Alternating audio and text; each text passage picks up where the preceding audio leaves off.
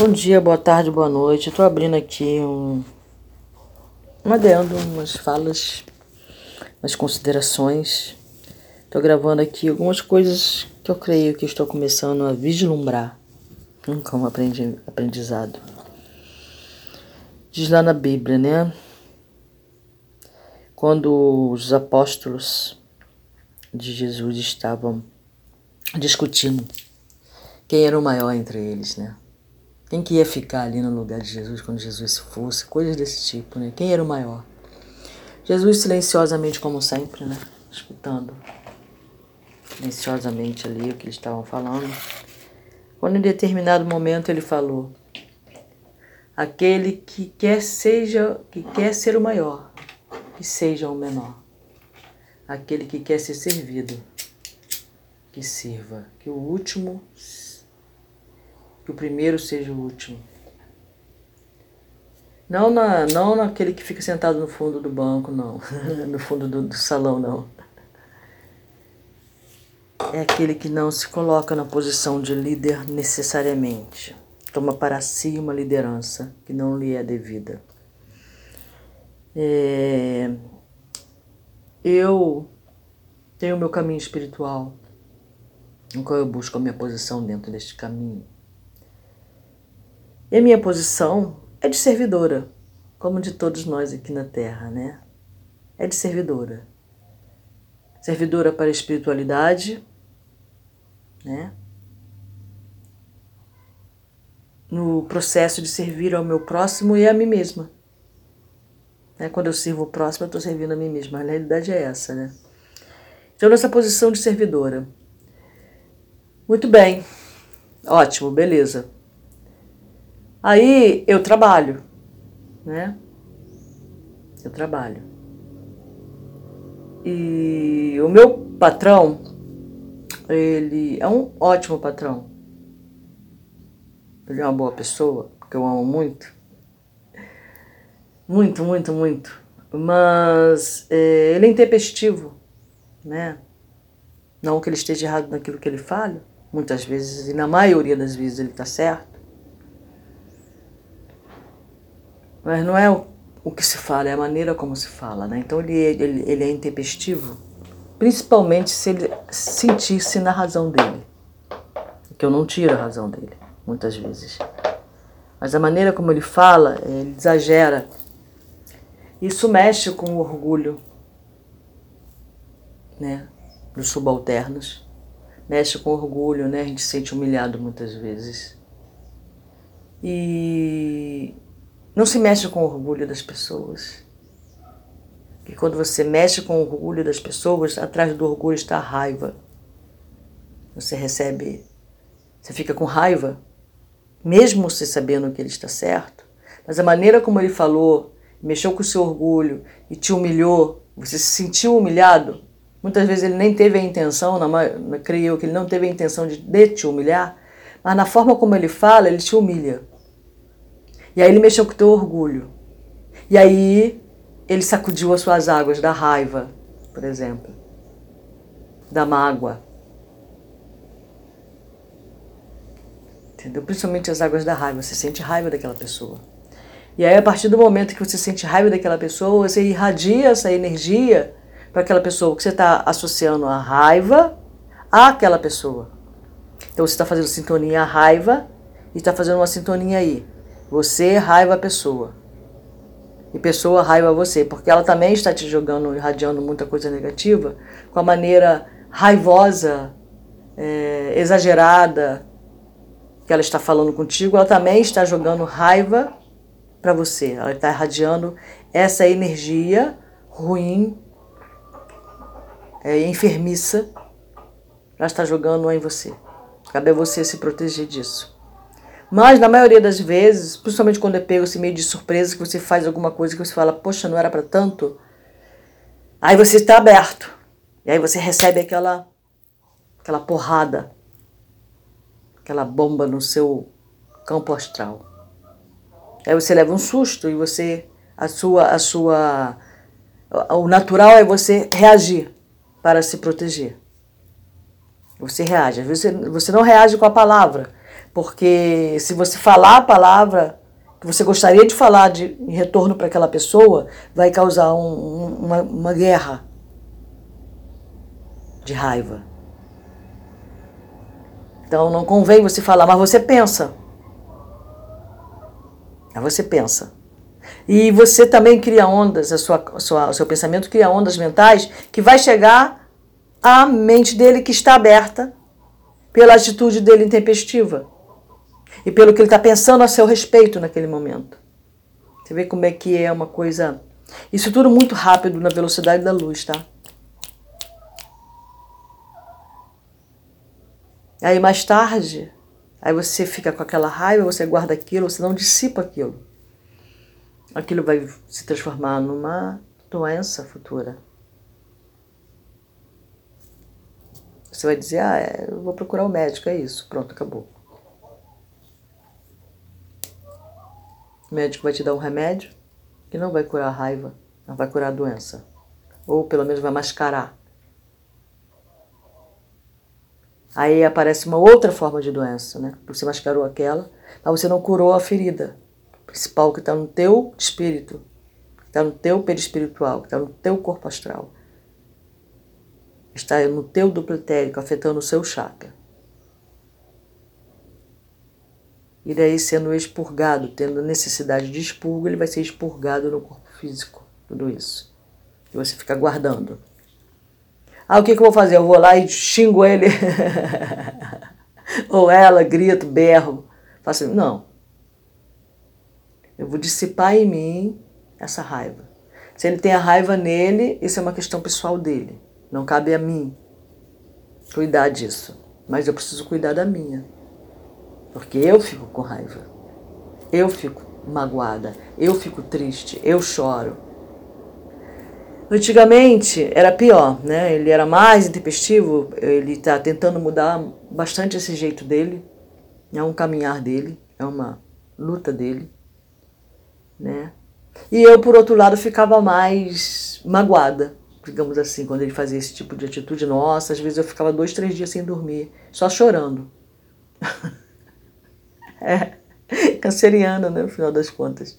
Só chorando, só chorando. Ficava muito magoada. Mas, é, recentemente, né, ele fazia muito tempo que ele não tinha esse, esse essa fala intempestiva.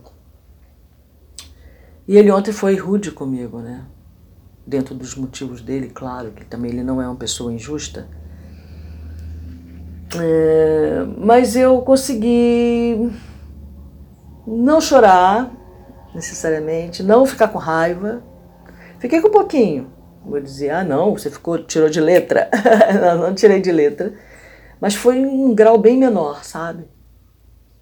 E hoje eu estou aqui já de manhã cedo fazendo esse podcast. Porque eu entendi uma coisa, sabe? Vamos relacionar aí o serviço do trabalho, né? essa coisa do servir, com prestar serviço na espiritualidade. Se eu não sei lidar com meu patrão, aí o que aconteceu? Eu não tive aquela reação também intempestiva do meu lado emocional. Né? Mas eu fiquei chateada, fiquei triste, fiquei chateada, fiquei. Em determinado momento eu tive. Não, raiva eu não senti, não, mas eu, eu senti. Eu tentei não sentir raiva e consegui é, espairar essa, esse sentimento, né? não deixei esse sentimento virar uma emoção. Mas eu fiquei mais tarde, é, de novo, no, ele falou de uma maneira bastante pá, né? assim, numa situação nada a ver. Tá? É, porque existe maneira, você pode parar para pensar e falar, como que eu vou falar com essa pessoa? Sem que, ela, sem que eu constranja ela e faça ela se sentir uma pessoa sem valor. Né? Então, pode-se falar de outra forma, sim. Tá? E aí mais tarde ele fez de novo num outro campo, em outro, outro, em outro momento, e não da mesma forma, mas também assim, né? E eu percebi que essa pessoa não está bem, óbvio. Uma pessoa que fala de maneira tão intempestiva, e grita e, e, e exagera é, a situação, vê a situação de uma maneira. Porque a pessoa está com um problema muito sério. Isso eu já compreendi. Talvez por isso, provavelmente, não, provavelmente por isso eu fiquei pensando, nossa, ele está com, ele tá com problema. Então eu não vou ficar com raiva dele.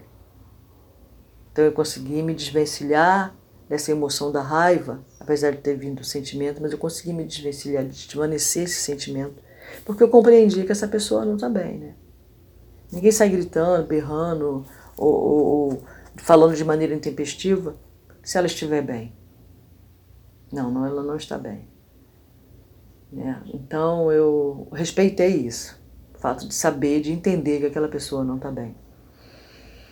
E, mas ao mesmo tempo, é, aí quando eu começo o meu trabalho, quando eu olhei para o meu material de trabalho, eu me senti desanimada. É, senti bastante desanimada. Aí falei, caraca, hoje eu vou trabalhar sem amor. Isso, isso aí mesmo que eu pensei. Vou trabalhar triste. Vou trabalhar desanimada. E aí eu fiquei pensando sobre isso, sabe? Fiquei pensando, vou trabalhar desanimada. No lado espiritual do servir, também acontecem coisas intempestivas. Também somos atacados pelos inimigos do bem. Somos atacados pelos nossos inimigos de antepassados. É, os inimigos do bem são aqueles zombeteiros, espíritos que ficam aí vagando vagabundos, como fala André, que não tem o que fazer. E eles não acreditam neles, não confiam neles, eles não confiam em você. Então eles ficam debochando de você. Eles ficam debochando. Ah, não vai conseguir nada, quer ver? Vou provocar ela. Ah, vou usar aquele fulaninho ali, que está mais fácil de usar. Vou usar aquele fulano ali bem para provocá-la. Quero ver se ela vai, como que ela vai reagir, se ela vai reagir no paz e amor. Quero ver. Eu conheço bem ela. Eu sei como é que ela é ela também explode. Eu quero ver ela explodir, sair desse mundinho dela de paz e amor, sabe? Eles fazem isso, né? E tem aqueles que, que ao qual você magoou em outras encarnações, que vêm atrás de você nessa encarnação atual e duvidam mais ainda de você porque eles te conhecem de outros tempos. Não é só desse. Ah, tá, aham. Isso aí. Sabe quando uma pessoa ela, é, ela planta muito num bairro, né? Aí de repente ela vira evangélica, digamos assim, ou ela vai para a casa de um bando. Mas eu vou dizer evangélica porque evangélico, digamos que ele é mais rígido no comportamento moral, né? Ele traz uma coisa mais, né? Você tem que fazer isso, você tem que fazer aquilo, você tem que fazer aquilo outro. E aí essa pessoa, ela, ela digamos que ela, caraca, ela, ela era uma pessoa que aprontava todas no bairro dela. Todo mundo conhece ela desde pequenininha. E aí, de repente, ela entra para o evangelho, ela começa a querer pregar as boas novas, né? falar de amor, de paz, e disso, daquilo. E aí, as pessoas que a conhecem desde pequeno, ah, qual é? Agora, só porque anda com a Bíblia debaixo do braço, acha que é santa? Sabe? Aí começam esse tipo de comentário em relação à pessoa. Pessoas que de repente gostariam de mudar o modo de ser, não consegue, fica com inveja porque a outra, ela começa a perceber a mudança na outra e ela começa a duvidar dessa mudança porque ela não consegue fazer. Na realidade é essa. Vamos colocar os pingos dos is. Né? Mas é isso. Então, na, na, no invisível, os irmãos invisíveis, aqueles que te conhecem de outras encarnações, também falam a mesma coisa, duvidam da mesma forma. Até que eles começam a perceber que realmente houve uma mudança em você. E aí até você traz essa pessoa às vezes aquela pessoa que duvidou da sua mudança, que está encarnada, ela acaba indo para a igreja onde você está, ou indo saber o que você anda fazendo, o que você realmente mudou. Essa mudança começa a ser uma coisa real. Não, mascar, não uma máscara, mas algo que está vindo de dentro para fora, sabe? E seja qual facção, seja qual religião que você se, se ligou, ou religião nenhuma, você só começou a ler coisas que te levaram a ver o mundo de outra forma, ou participar de cerimônias também de ayahuasca, né? Óbvio, né? Que é, que, que é o meu mundo agora. Então, é, então, como servidora, o que eu vou fazer? Eu vou desanimar porque alguém me atacou do mundo, do mundo visível, do mundo físico. Eu vou deixar de servir a Deus ao Criador de tudo que é, servir na falange do Cristo. Eu vou perder minha fé porque eu fui atacada. Porque eu sou atacada o tempo todo. Não tenha ilusão, né? De que eu sou santa. E, e quanto mais eu entro no caminho da espiritualidade, quanto mais eu me coloco a serviço, mais atacada eu vou ser, tanto deste lado quanto do outro. Porque muitos do lado de lá usam os de lado de cá para me atacarem, são pessoas próximas, pessoas para me desestruturarem, para inquietarem a minha mente, inquietar a minha mente. E aí o meu serviço fica com menos força, eu, eu me torno uma servidora, digamos que útil, mas não 100% útil, porque eu estou inquieta, eu estou com raiva, mesmo assim eu vou servir. Eu não vou deixar de servir por causa disso, mas vou servir com desânimo. Quando eu não desisto, saio do caminho. Porque como eu não estou sendo remunerada financeiramente, digamos assim, eu posso sair a hora que eu quiser. Assim eu creio que seja nosso pensamento subconsciencial, né? No trabalho, não. No trabalho, a pessoa vai lá, chincalha você, esculacha, faz o que quer, mas você precisa daquilo financeiramente para a sua subsistência, para que você possa comer, se vestir, pagar um aluguel, pagar uma água, pagar isso, fazer aquilo, fazer aquilo outro. E aí você se, se presta aquele serviço de, e se coloca na posição de se deixar humilhar. E você vai trabalhar arrastando-se, mas você vai. Este é a realidade né, da maioria. Tem aqueles que têm a coragem de sair e começar a seguir um caminho próprio, mesmo com todas as dificuldades que vai passar. Né? Mas é, servir, aprender a servir antes de querer ser líder. O verdadeiro líder é aquele que coloca a mão na massa é aquele que vai varrer o chão junto com a pessoa, aquele que vai arrumar o local, é aquele que vai fazer todo o serviço. Todo serviço não, ele vai delegar serviços e vai estar junto, servindo também. Ajudando, sabe? Ele não vai estar sempre dando ordem ou apontando dedos. Esse não é líder. Ou ainda não sabe como liderar aquele que coloca todos a serviço dele ou dela, como se fosse um rei, uma rainha.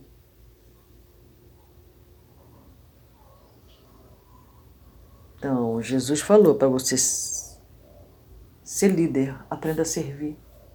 Você ser o primeiro, aprenda a ser o último.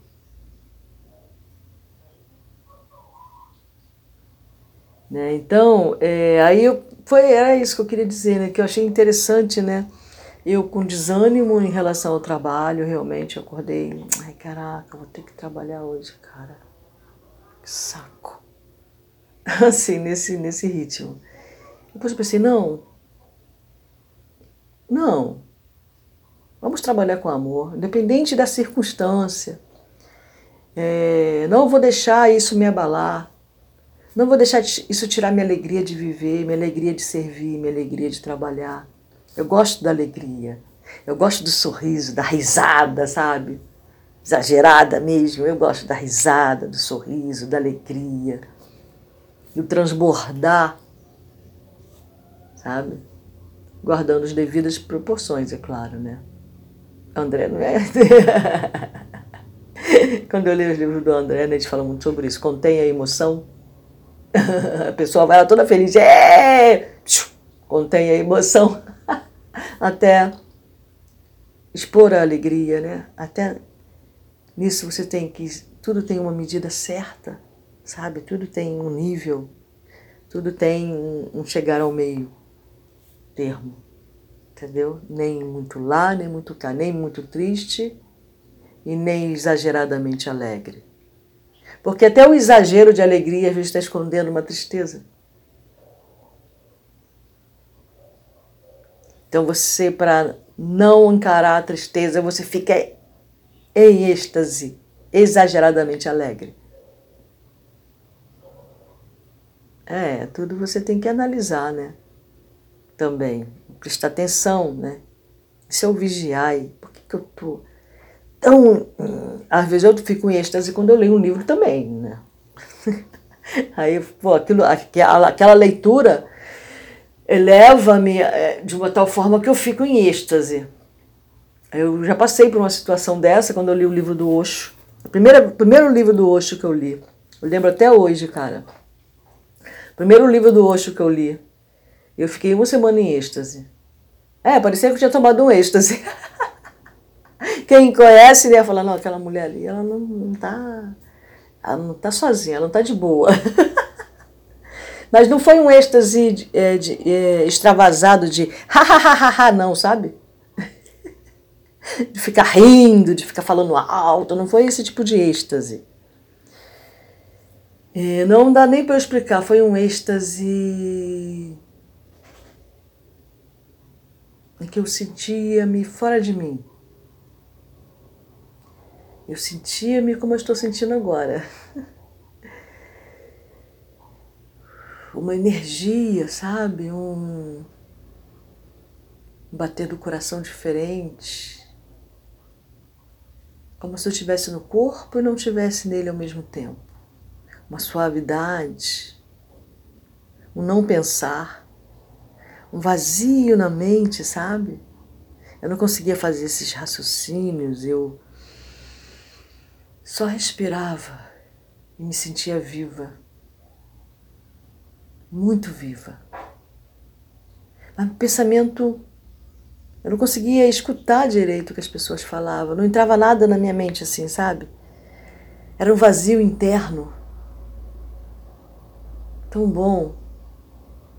Eu falei sobre isso, parece que eu trouxe esses, aquela sensação que eu senti naquela vez, foi uma coisa tão boa sentir esse vazio, essa conexão com o vazio, com o nada, sabe? Como eu estou sentindo agora. É uma coisa muito boa, eu chamo isso de êxtase. Sentir o êxtase, sentir o vazio, sentir o movimento. Que movimento? Nada. Só uma energia em todo o corpo, entrando e saindo.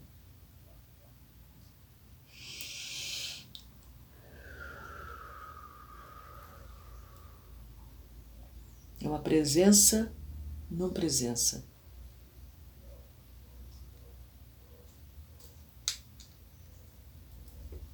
É um saber não sabido.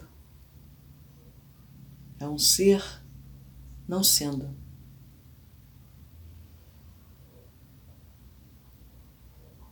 É um sentir, é um cheirar, é um ver sem ver. É um sentir sem tocar.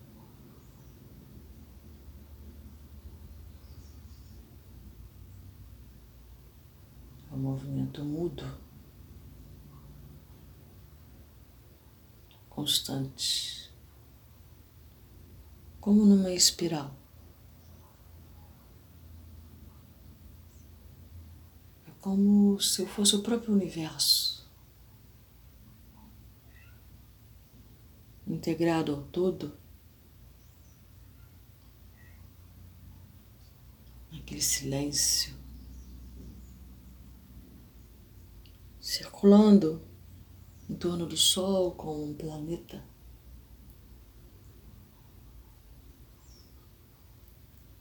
Circulando em torno do planeta como uma lua. Brilhando nos céus como uma estrela.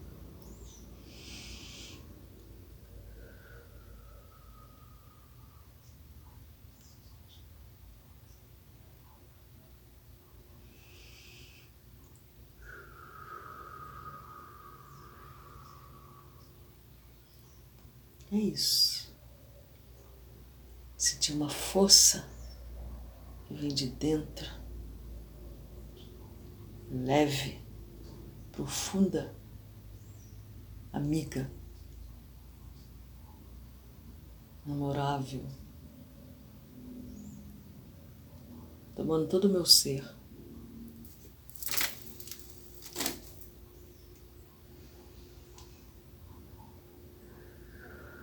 Como uma dádiva.